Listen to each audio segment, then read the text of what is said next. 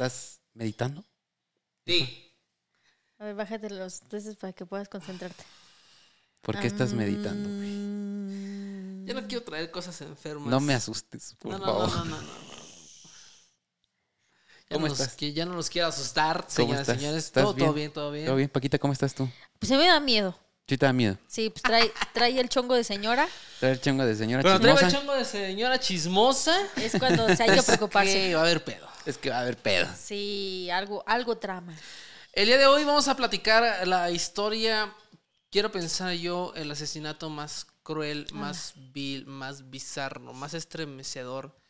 Un suceso que llegó a cambiar las leyes políticas y derechos humanos, no solamente del país donde se suscitó, sino también del mundo entero. Ah. Las penas, las condenas de ahí fueron más fuertes para todos aquellos que cometieran los homicidios y fue precursora también para lograr incluir en los derechos humanos y en las leyes políticas de cada país lo que es eh, ese concepto tan difícil de em, juzgar como es el feminicidio.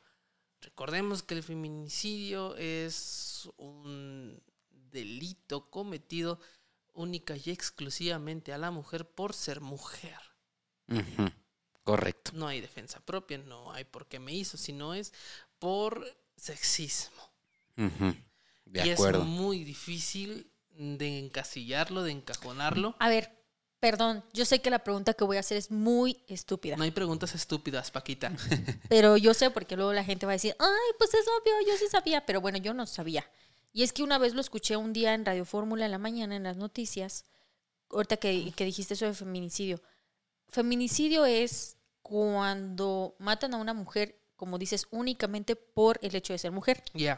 Pero Correcto. digamos que si la matan, pero no fue por el hecho de ser mujer, entonces es homicidio. Es lo difícil de poder encasillar el De feminicidio. trazar o esa línea entre... femicidio. De las dos maneras son correctas.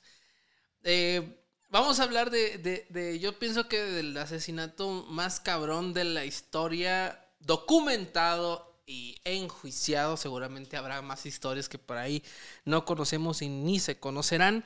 Pero eh, también eh, quiero, después de, de- de empezar pues con esta piedra, quiero pues recordarles a todos, ¿no? Todos a nosotros en algún momento de nuestras vidas hemos jugado juegos de mesa, ¿no? Aquí a lo mejor lo que es nuestra zona, pues se da mucho lo que es el turista mundial. Esas madres dividen familias, Eh, güey. Exactamente. Y, y- y el uno.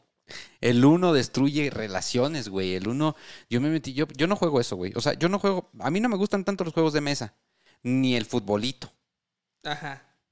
porque yo sé que hay un demonio viviendo dentro de mí. Es que hay gente muy competitiva. Yo soy muy competitivo. Que no le gusta perder. ¿Tú eres así? Sí. Ay, ¿cómo crees? Pero es de Sí. los que leen, el, leen el, el manual de usuario de uno. No, aquí dice Aquí que, dice que no son acumulables. No, no, no, ni siquiera. O sea, me pongo violento, yo me pongo violento. ¿Fernando? Si pierdo el uno, mi familia pierde. en el TikTok, eh, una vez me encontré un juego muy, muy curioso que vamos a reproducir el video en este momento. Uh. Eh, se, los, se, los, vamos a poner. Y descargué el video porque me pareció un juego muy curioso. Yo, si no hablan japonés, yo se los voy a traducir. Taca, taca, a taca. Vale. Ahí están, las fichas, se juegan un estilo piedra, papel o tijera. Gana uno, y empieza, ¿no? Ajá. ¿De qué se trata este juego? Pues bueno, más o menos hay dos tipos de fichas. Bien, bien, bien. El primero. Bien, bien, bien. Bien, bien, bien. Bien, bien, bien. No, esa es la traducción. Ajá. Ok.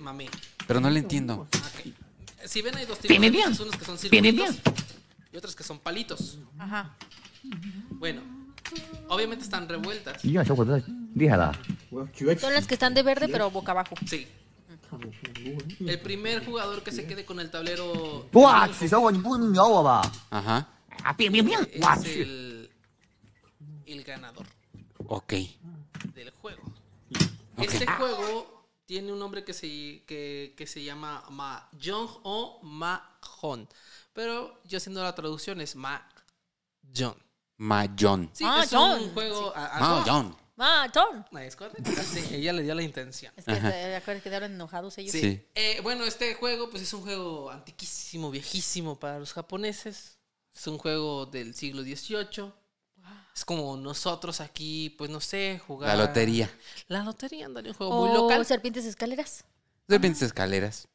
Es un juego tradicional, pero bueno, que, que a través del TikTok pues se ha, se ha diversificado a muchísimos países. Y, y lo que dice Fernando, ¿no? Cuando alguien competitivo juega en juego de mesa o un tipo de juegos como esto, te vale madre si es tu vieja, tu amigo, tú quieres ganar, partirle su madre si no te emputas, ¿no? Y lo curioso es que ni siquiera a veces hay dinero por medio. O sea, es el hecho de ganar nada más. Sí, sí, sí, sí, sí. No, a mí, ¿sabes qué es lo que me emputa? Pero ¿sabes qué es lo que me emputa, ¿Sabes güey? qué es lo que A me ver? ¿Sabes qué es lo que que más te- me empota, güey? ¿Qué es lo que te enoja? Que me toquen. Es decir, Que te digan, ¡eh! Que te festejen así, ¡yeah! sí, güey. O jugando FIFA, güey. Ah, sí. Y que metan un gol y que me hagan así unas palmaditas. Hijo de tu... Uh, sí, güey. Mis compas que me están escuchando seguramente, güey, este, van a saber. Qué raro. Bueno. Sí, sí, sí. Pues este juego tradicional, eh, al ser tan competitivo de ser one a one, uno contra uno, pues tomó parte fundamental, porque realmente sí fue de vida o muerte, tanto así de decirle a la protagonista de nuestra historia de 17 años de edad, de decir, si ganas, te perdono la vida, si pierdes, te quemo pipa. ¿Mm? Así de cabrón fue este juego. No, tipo de ruleta rusa o qué? Ah, pues algo así. Vamos a conocer el desenlace de esta historia. ¿Ganó? ¿No ganó? ¿Qué pasó esa noche? Después de 44 días secuestrada. Después de esa partida. La ganó. Estaba en las condiciones fisiológicas y mentales para poder ganar una partida de este tipo de juegos. No lo sabemos. Quédense al final de esta historia. Los- le vamos a poner, le podemos poner el juego del calamar real. Puede ser, porque realmente sí se jugó la vida ante su secuestrador e intimidador, jugando una partida vida o muerte por su libertad. de Mayo. De ma- ¿Cómo? Ah, Young. Es correcto. Nos tomamos el shot e iniciamos este episodio que es el asesinato más cruel registrado y enjuiciado en la historia del planeta Tierra. Comenzamos. Ay, qué fuerte. Salud.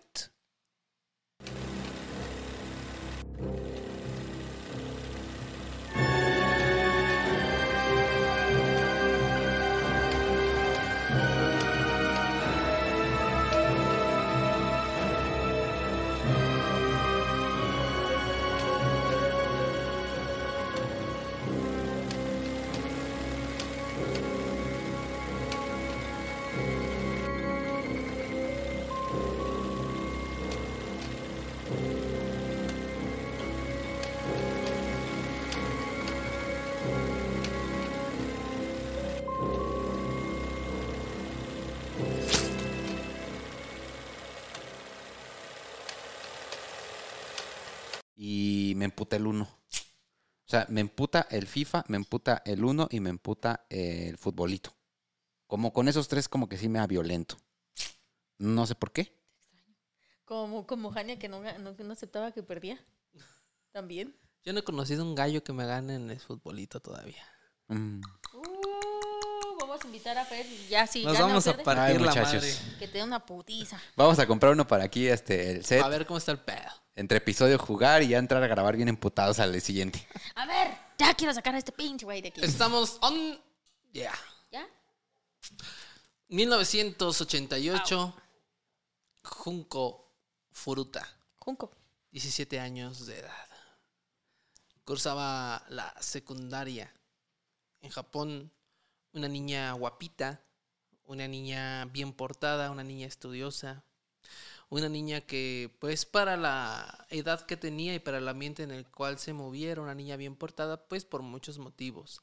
Era porque era muy estudiosa, cumplida, no se metía chingaderas como lo hacían los jóvenes de su edad en ese tiempo. Y estaba a punto de salir de la secundaria. Ella, como muchos de nosotros, como muchas mujeres, como muchos jóvenes, de eh, recursos que te alcanzan para vivir, pues iba a ser su graduación. ella pues quería hacer un viaje con sus amigas, ¿no? Solamente de niñas, acabando la secundaria, pues para poder festejar ese logro, ¿no? Que, que, que pocos o que muchos tienen. Ay, pero ¿cómo festejas, güey? Así como que salir de la secu- como que ya no es de tanto festejo, ¿no?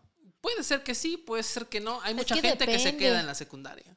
Es que depende, por ejemplo, en Estados Unidos, cuando terminas la high school, es secundaria y prepa al mismo tiempo. ujú, Parte sí. Habrá que estudiar el sistema educativo de Japón porque pues tenía 17 años, ¿no? Aquí la secundaria la terminas a los 15. Ujú. Y es México, güey. Sí, México a lo no mejor era, nada. a lo mejor sí era importante para ellos ese grado. Sí, sí A lo mejor como que ya después de ahí ya era la universidad, ¿no? Tal vez. Supongo. Ya, es como que, quién sabe. ¿ah? Ok.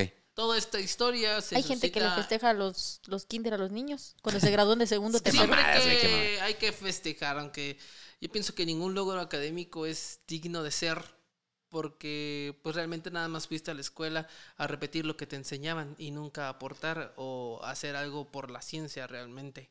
Yo siempre he demeritado mucho esos, esos títulos. Sí, yo también. El día que hagas una pinche publicación en una revista científica Pero donde hagas un descubrimiento que aporte algo, ahí sí te festejamos, güey. No festejen el kinder, no mamen. Ya, cero clausuras, ¿ok? Cero clausuras. No, no es cierto.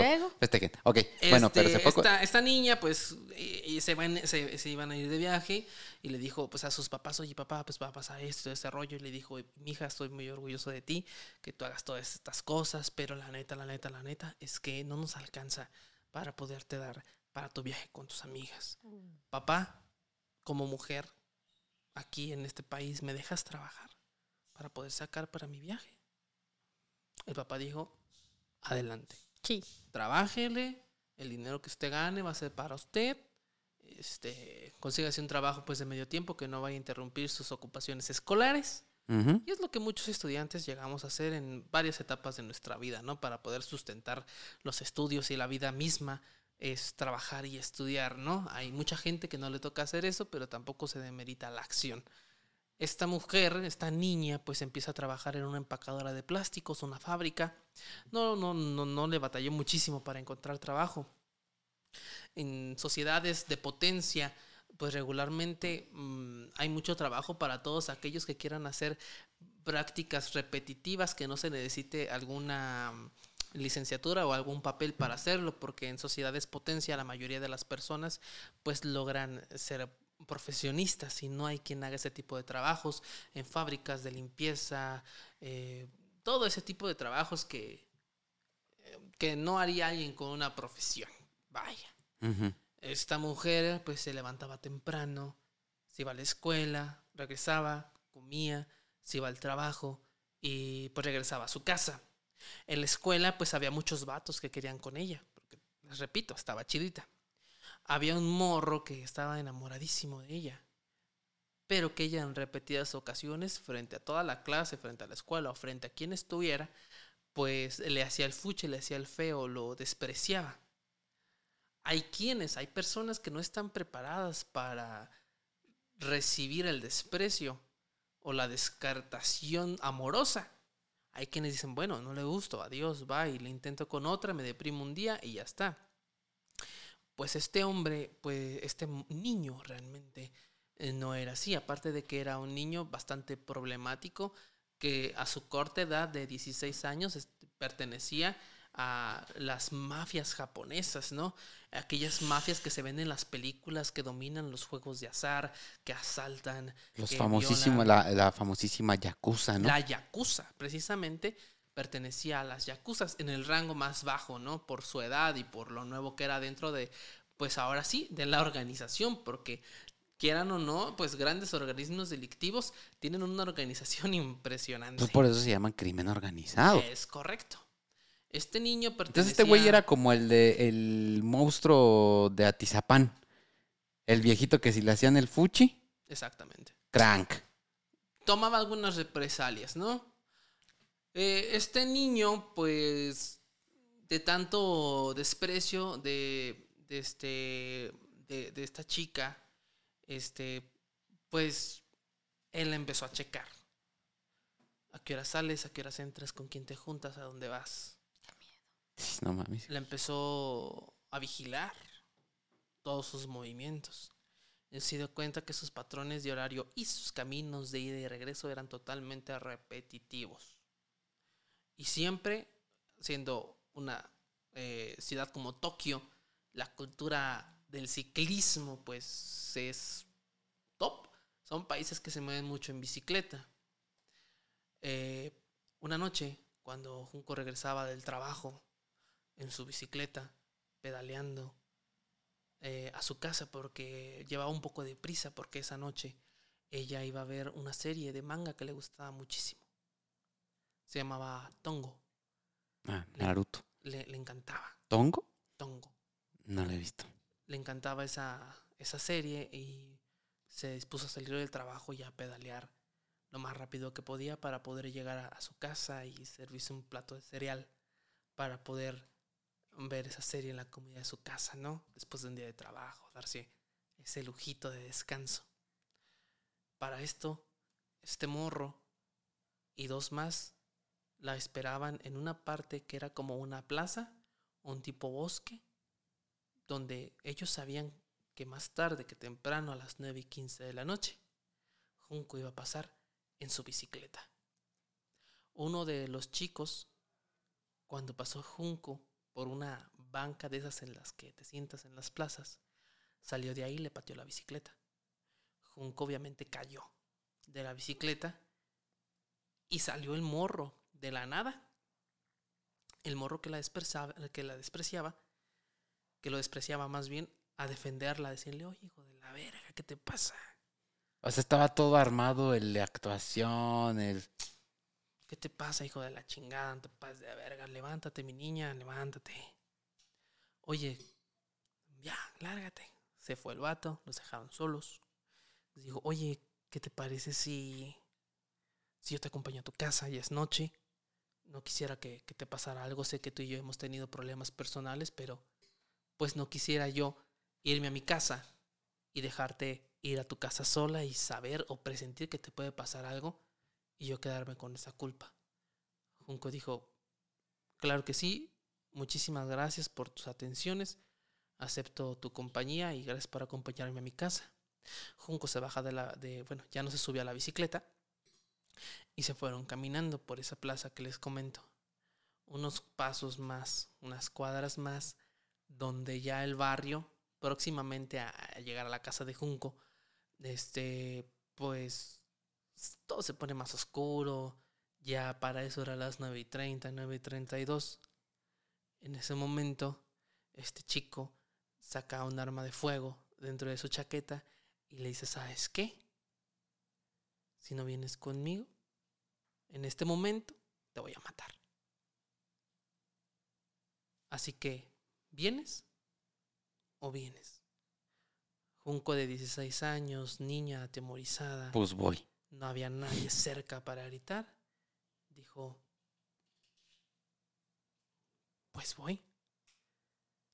Dieron la vuelta, retrocedieron un kilómetro o dos hasta un lugar que eran como unas bodegas.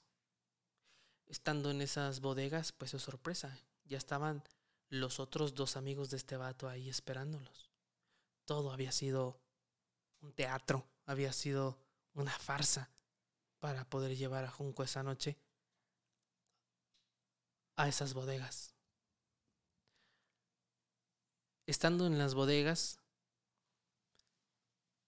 siempre amenazada por el arma de fuego, le quitaron la ropa, le pidieron que se empezara a tocar ella misma y procedieron a abusar de ella entre los tres chicos. A denigrarla completamente con este coraje que este vato tenía seguramente de que lo despreció. El abuso no paró ahí. Esa solamente fue la primera noche. Fue el día uno. Este vato era muy violento. Era conocido por violento no solamente por la escuela y sus amigos, sino incluso por su propia familia. La familia le temía al niño. Pinche chamaco. Este güey procedió a llevarla a su casa, diciendo que era su novia. Ok. Los papás, pues para no meterse en pedo, sí, niño, es tu novia. La obligó a Junco a decir que sí. Obviamente ella amenazada. Para no levantar sospechas de, de la desaparición de, la, de, de Junco, le digo, ¿sabes qué? Necesito que le llames a tus papás y que les digas que te acabas de ir con alguien que amas, que no vas a volver, que no sabes cuánto, pero que no se preocupen, que vas a estar bien. Pues ella lo hace, llama a su papá, a su mamá. Mamá, no te preocupes, voy a estar bien. No le dio chance ni de responder a su mamá cuando colgó el teléfono. Y ahí, desde que cuelga el teléfono, empieza el verdadero infierno de esta chica. Ese fue el día uno. Siguieron pasando los días y cada vez los abusos eran más grandes.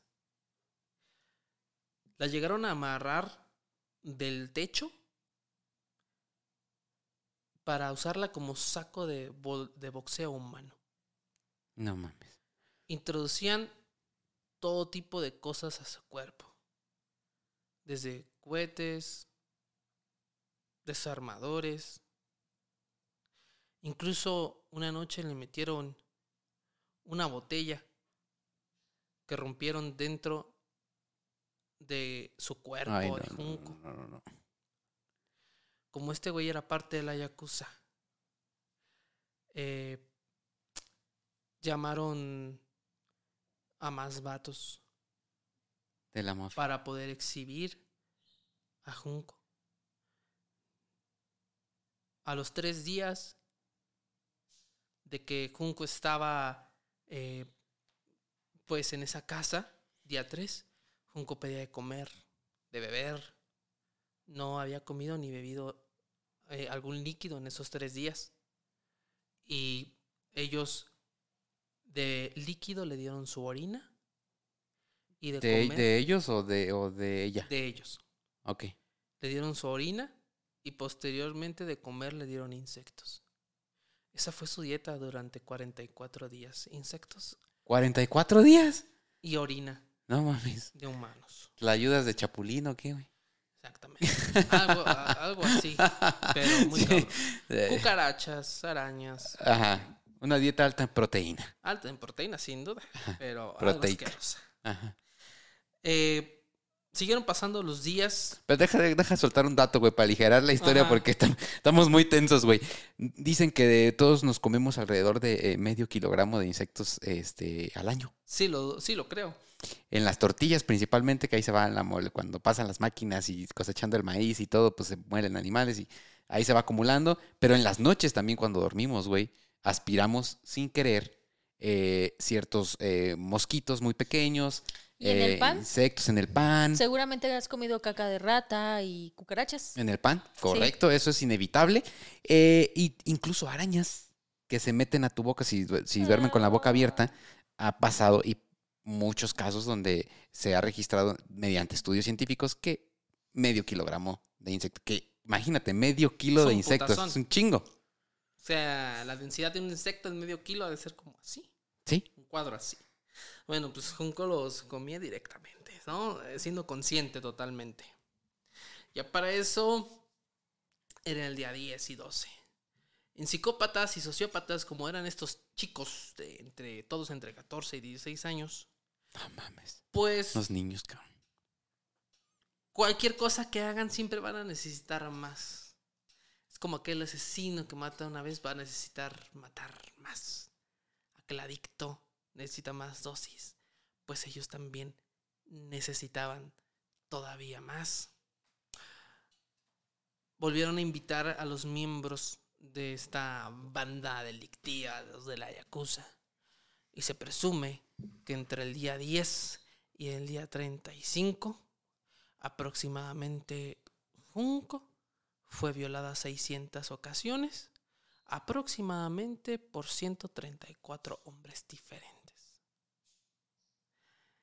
No, Llegando a esta parte de la historia, yo no sé por qué ella seguía viva. O sea, está- y estamos hablando de, obviamente, esto es un caso real, ¿verdad? Esto es un caso real. 600 veces. ¿Cómo seguía iba? Es una excelente pregunta. Yo, yo, yo cuando estuve investigando fue lo que me preguntaba. ¿Por qué ella seguía viva? Y no me quedó otra cosa más que pensar que ella tenía esperanza de salir. Tenía esperanza de ser hallada, de ser encontrada. De ver a sus papás. ya estamos hablando del día 30. Sus papás obviamente pues nos dijeron, ah, se fue por un vato. Pues ni, ni pedo. Oye, pero en la voz no notarían algo raro, güey. Supongo que sí. Ellos procedieron a, a ir ante las autoridades. La llamada misma ah, de ella a sus papás diciendo que todo debía estar bien, pues entorpeció las, investigaciones policíacas. ¿Por qué? Porque pues es muy común que un adolescente de repente se fugue con su novio. Digamos que ellos ya se la saben, o es muy común que un adolescente eh, nos ha pasado, ¿no? Que ya estaban, por ejemplo, en alerta ámbar y realmente pues andaban en la peda, ¿no? Gracias a Dios. Ya andaban en la peda y pues están vivas, vivitas y coleando, bien borrachitas y, y, y, este y, y todo, ¿no? Está súper chido, que no les pase llegas a la- nada. pero si llegas a la policía y dices, bueno, este, estoy preocupado porque mi hija no aparece. Pero, y, y los policías investigan y se dan cuenta que hubo una llamada donde ella dijo que se había fugado, entonces como que no procede. No, ah, y aunque no hubiera habido esa llamada, siendo policía, pues estás en el argot. Es como un gastrónomo que dice, "Mm, no sé por qué la comida me sabe ácida si no tiene nada de acidez. Ah, pues un güey que se la pasa cocinando 12 horas al día te va a decir, es por esto. Un policía que sabe que una niña no está, lo más común, el 98% de los casos es, se fue con un vato. Al rato regresan, ni siquiera para qué movilizar a la banda. Y que muchos, muchos casos que han terminado mal, pues se dan por este tipo de negligencias. Es correcto. ¿Por, ¿Por qué? Pues porque se da por. Se da por asentado una situación que es muy común, pero que muchas veces no lo es. Y para saberlo, pues ahí está lo cabrón, ¿no? Lo recomendable es que la autoridad siempre acuda. Pero, güey, son países superpoblados que le quieren dar la prioridad a otras emergencias, Sí, ¿no? y que nos pasa un caso muy cercano, que no quiero decir nombres por respeto a Peter, pero se nos desapareció. Ya nos desapareció el Peter. Que no quiero Yo- dar nombres de Peter, pero Peter. Yo que fue, yo que, yo Ah, que no fue lo primero que dije. Mutealo si quieres, güey, mutealo si quieres. Anda con una morra. Sí, pero nos preocupamos. Pero ya no estamos en tiempos de suponer, ¿ok? Estamos en tiempos de actuar. Si alguien no está, actúa, ya chingue su madre. De Si- hecho, amigos, por si no lo sabían, ya no debes de esperar 48 horas o 72 horas para denunciar la desaparición de alguien, ¿eh? inmediatamente. Ya puedes hacerlo inmediatamente. O sea, si, por ejemplo, tú sabías que el recorrido de tu hermana, de tu primo, de tu mamá, de tu papá era, eh, pues no sé, llegar a casa entre las 9 y 10 de la noche y por más tarde 10.30 y ya son 12 y no se reporta, tú a las 12 y media de la noche puedes ir a la fiscalía y levantar una denuncia sin tener que esperar las 48 o 72 horas que anteriormente se pedían. Ya lo puedes hacer desde el minuto en que tú ya dices esto no está bien. Datos que salvan vidas. Eh, siguieron pasando los días. La policía como que hacía caso, como que no. Mientras Junco estaba viviendo en el mismísimo infierno. De todo le hacían a esta chica. Ya en los últimos días, por diversión, le arrancaron un pezón. Eh, Junco, una ocasión que pudo salir corriendo de la casa totalmente desnuda, gritando ayuda. Y aquel vato salió, le tapó la cara con, un- con una almohada y la volvió a meter a su casa. Obviamente los papás pues, sabían que algo no andaba bien, Por pero esto que te iba a decir, güey. le temían a este vato. O sea, imagínense, le temían a este niño. La debilidad de los papás y la fuerza de este cabrón. Siguieron pasando ya los últimos días. Obviamente esta chica pues pasó a ser pues, un trapo. Físicamente hablando, totalmente en estado de desnutrición, totalmente golpeada, que ya ni siquiera podían distinguir sus rasgos faciales cortada, sin un pezón, golpeada, amedrentada, violentada, pero Junco seguía con la esperanza de salir de ese lugar. Viva pronto. Junko estaba tan deformada que ni siquiera a sus captores ya les satisfacía eh, pues tenerla para el acto. Ya no, ni siquiera se les antojaba de tan deformada que estaba esa mujer de 17 años.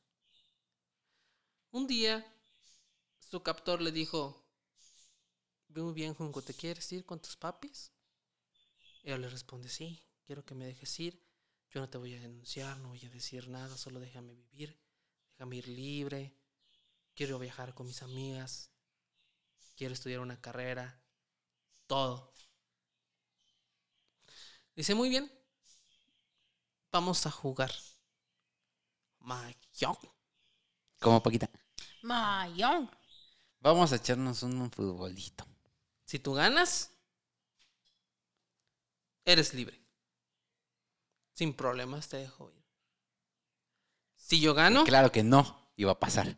O sea, te puedo, te puedo decir, güey, desde ahorita que eso no pasó, güey. si yo gano, te mato. Junco dice, va, me la juego. Que podía perder. Jugaron, Bueno, la vida. Junco gana. Ajá. Esto desata el enojo, De Fernando. la ira Ajá. del vato. Empieza a rociarle un líquido flamante en el rostro y en las extremidades. Y su idea era encenderla, pero apagarla, para que aprendiera la lección de que no tenía que andar ganando juegos. Pero a ver, eh, ¿Junco lo tocó cuando ganó? No sé, Ah, ok. quisiera tener esos datos. Ay, no, no puede ser. Pues, como todo fuego no controlado, pues salió de control. Junco quedó totalmente achicharrada y quemada. Carbonizada. No, carbonizada no, porque quedó viva. Ah. Todavía quedó viva día 43 y 44 hasta que, porque ya de plano era demasiado, Junco falleció en aquella casa. La llevaron a un kilómetro y medio de esa casa, la enterraron y le pusieron cerca de media tonelada de cemento encima. El cuerpo estaba, podríamos decir, pues muy bien escondido. Pasó tres meses y uno de los amigos de este vato, el, act- el- el actor intelectual, em, lo detienen por un pedo de pandillas y de drogas y ese rollo. No tenía nada que ver con la desaparición de, de la chica. Nada. Ok. Pero posteriormente detienen a este morro también. Por lo mismo, mismos pedos. Y él pensó, no, Ya saben. ya saben, este güey desembuchó para hacer un trato y quitarse años de sentencia o para ser testigo protegido o lo que sea. Pues el otro morro nunca habló de eso jamás. No desembuchó, no chivateó. ¿Y qué creen? Pues este morro se mató solo porque él contó parte de la historia Ay, y dijo la ubicación exacta ¿Dónde del está? cuerpo de Junco. Ah, ok. O sea, este güey pensando que el otro día había dicho todo, quiso protegerse también hablando sobre las cosas y terminó dando la ubicación y al final el otro vato ni había dicho nada. Exactamente. Ok. Después de, pues más de cuatro meses y medio desaparecida, tres meses de fallecida, pues encuentran el cuerpo de, de Junco pues en un estado impresionante de descomposición, de violencia que fue muy difícil poder determinar, pues un peritaje para poder determinar toda la violencia que sufrió ese cuerpo humano Y la causa de muerte, porque pues es un pedo. y la causa de muerte también. Porque no podemos decir que fueron las quemaduras, podemos decir que fue otra cosa, podemos La decir desnutrición. que, que fueron o sea, mil factores. No se pudo determinar con exactitud qué fue lo que sucedió. Todo lo que yo les he platicado hasta este momento fueron eh, testimonios y confesiones de, de- de los morros estos. Que solamente pues podemos mencionar que fueron cuatro, pero en sí podríamos decir que aparte sabían los papás y aparte Cómplices también. 130 hombres más que la habían violado. Se recuperaron los restos de Junco. Procedió a hacerse un funeral muy mediático para Junco, donde estaban las autoridades escolares, sus amigas, que escribieron y dijeron que no era la manera en la cual la querían volver a ver, que ellas la querían ver en el viaje que tenían planeado, eh, sonriendo, viajando juntas, siendo profesionales y todos los sueños truncados e inconclusos que tuvo esta chica a tan solo a sus 17 años de edad. ¿Cuál es el pedo? Estos morros eran menores de edad, todos. La justicia, aunque seas una bestia, a esa edad no te juzga igual que a un adulto. Qué injusto, ¿no? Qué Por difícil. supuesto, sí. Muchos de ellos tuvieron, el que más tuvo fue una, una pena de 20 años. Estamos hablando de que ya es gente que está libre. Dos de ellos se, can- se cambiaron el nombre. Uno de ellos siguió delin- delinquiendo. Otro de ellos se casó con una mujer rumana. Que no sé si ella sabe todo lo que este cabrón hizo. Por supuesto que no. Espero que sí. Eh, y nos deja muchas enseñanzas este, este capítulo, esta historia. Y sobre todo, como les decía en un inicio, fue partícipe, fue pieza clave, fue piedra angular para que muchos de los derechos humanos y los derechos de la mujer se protegieran más. ¿Por qué? Porque podemos hablar muchos episodios que hemos tratado en este canal, pero la mayoría de los violentadores son hombres. Tenemos pocas mujeres violentando, ¿no? Siempre, regularmente, las mujeres sufren más violencia de ese tipo. Sí. Muchos pueden decir, no, es que estadísticamente los hombres mueren más. Sí, pero a manos de hombres. Y no por crímenes de odio, ni sexistas, ni violaciones, como lo sufren ellas. Cuiden mucho a las niñas en casa, orientenlas, siempre tengan comunicación a la niña, a la prima, a la mamá, a la esposa, a la novia. Porque siempre hay un loco por ahí suelto que las autoridades han dejado salir, que ya lo han tenido y que lo dejan. Es que no entiendo Muy cómo, güey, no entiendo cómo. O sea, cómo alguien que cometió algo así, o sea, es que simplemente la edad que tengas, güey, estás mal. No puedes salir de la cárcel, no eres una persona apta para vivir en sociedad, punto, No. se acabó. Ahora, después de aquí nos, nos comentas que cambiaron muchas leyes en Japón Sí, y en el mundo.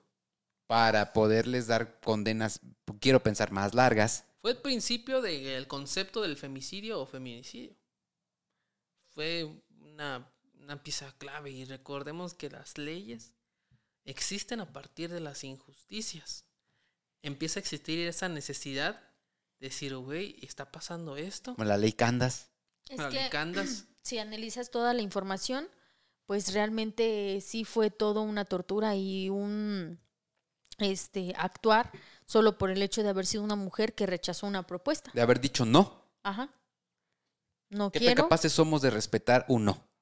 Sí, la verdad es que sí son situaciones que como mujeres debemos de estar como muy atentas a la gente que te llegas a topar, ¿no? Es muy triste porque una ocasión vi que solamente a los pobres nos pasan este tipo de cosas, decían.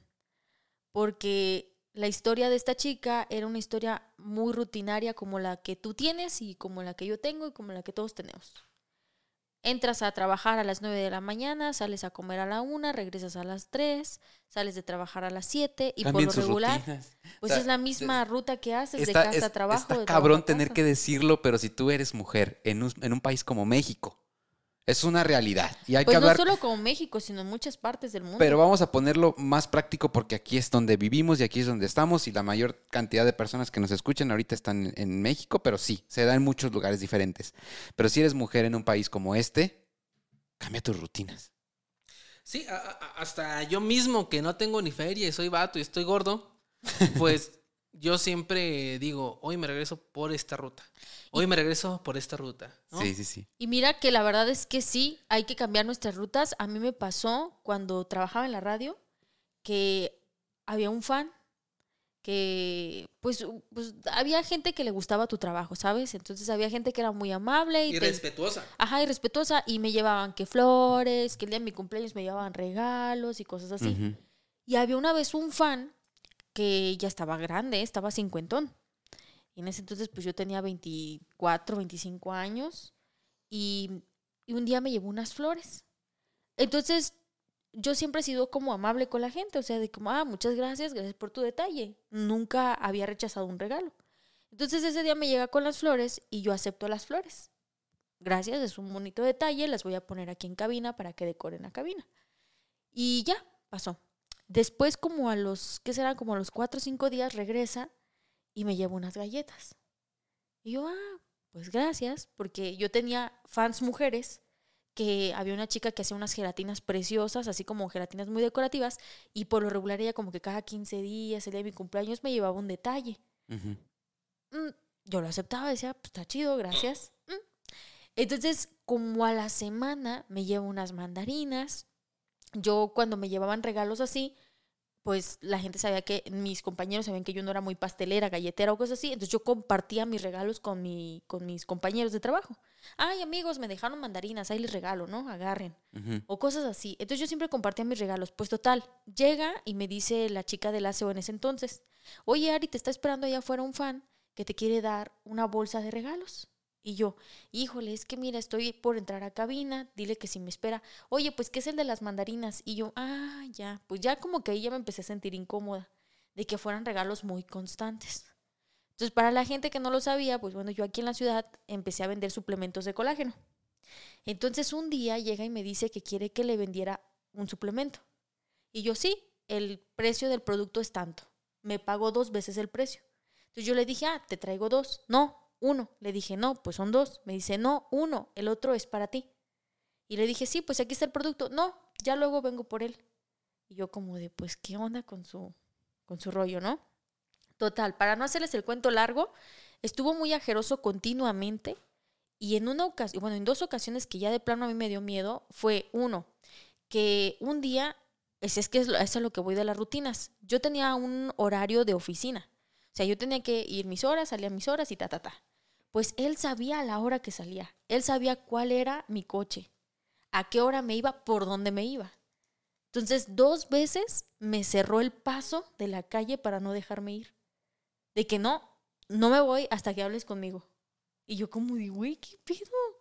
Entonces, me tocó decirle, porque en ese entonces Isma ya no trabajaba ahí en la empresa, me tocó decirle a un Me habían compañero, corrido. ya me habían corrido, me tocó decirle a un compañero que por favor saliera a decir que era mi novio.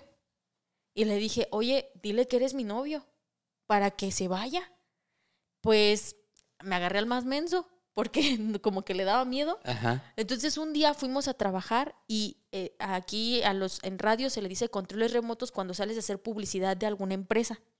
Entonces yo fui a hacer un control remoto de una empresa y estaba yo en, la empre- en, en el trabajo de, de donde estábamos haciendo el trabajo y de repente entra este señor con un ramo de flores gritando. Ari, ¿dónde está Ari? No sé qué. Y así, yo como digo, uy, qué pedo?". Che, loco. No, pues obviamente ese día yo ya no le quise recibir nada. Y pasó. Después, otro día, ese día ya estaba Isma ahí y me llevó dos floreros. Justificando, no tres, justificando que era uno para mí y otro para las secretarias. Para que entonces yo aceptara el regalo. Ujú. Porque ya le había rechazado uno antes. Manipulación. Sí, entonces, amigos, la verdad es que Eh, no fue la primera vez que me pasó una situación así. Anteriormente ya también me había pasado una con un señor también. Entonces sí son cosas que la verdad te dan miedo. A veces no sabes cómo manejar la Y situación. dices, bueno, llamo a la policía y lo denuncio, pero si se entera, después, ¿qué, ¿quién sabe qué puede hacer? Sí, uno y no, no- sentimos la, la seguridad de llamar a la, a la autoridad, a la policía y decir, me está pasando esto, porque aparte de que no van a hacer nada, o aparte de que el actuar de las, de las autoridades en México es sumamente deficiente en estos aspectos, aparte no sabes qué represalias va a tomar el tipo contra ti y eso te mete en un dilema de que no saber qué hacer. Te puedo decir, Fer, que al menos en la cuestión de las autoridades, por lo poco que me llegué a topar yo, sí hacen algo, pero tristemente hacen algo, uno, si se hace algo muy mediático, o dos, si tienes contactos. Es triste, pero sí, es una realidad. Entonces, chicas, especialmente las mujeres, si tú tienes que trabajar en tal lugar, trata de cambiar tus rutas o siempre mantente alerta, o sea, en el sentido de que no vayas caminando con audífonos puestos y música, este, siempre ten contactos de emergencia rápidos a los cuales puedas acceder de manera inmediata. Em, hay que buscar la manera de protegernos con, ya ves que están los taser, están las navajitas Spray, ocultas, ajá, los Spray spray. pimienta. Hay una técnica este, de cómo aplicar el, el- el gas pimienta para que tú estés pues resguardada y que tengas tiempo de 20 a 25 minutos para correr. 20, 25 son buenísimos. Entonces, este, chéquenle, hay muchos, mucha información de eso también en redes sociales, de cómo defenderte, este, obviamente sin aplicar tu fuerza, porque no, no les vas a poder ganar en esa situación, pero al menos con la gas pimienta pues te puedes defender. Pues ahí queda este episodio. Mucha reflexión, chicas. Cuídense muchísimo. Sé que, que no deberían cuidarse, pero los tiempos lo ameritan y no nos queda de otra. Eh, cuéntenselo a quien más confianza le tengan y nos vemos en el próximo episodio de Una Historia Antes de Dormir. Por nuestra parte, el día de hoy fue todo. Síganos en todas nuestras redes sociales. Los amamos y nos escuchamos y nos vemos pronto. Hasta la próxima. Hey, espera. ¿A dónde crees que vas? Si este video te gustó, dale pulgar arriba. No te olvides de dejarnos tus comentarios aquí abajo y suscríbete a este canal. Y recuerda, nos vemos en la próxima historia antes de dormir. Si es que puedes.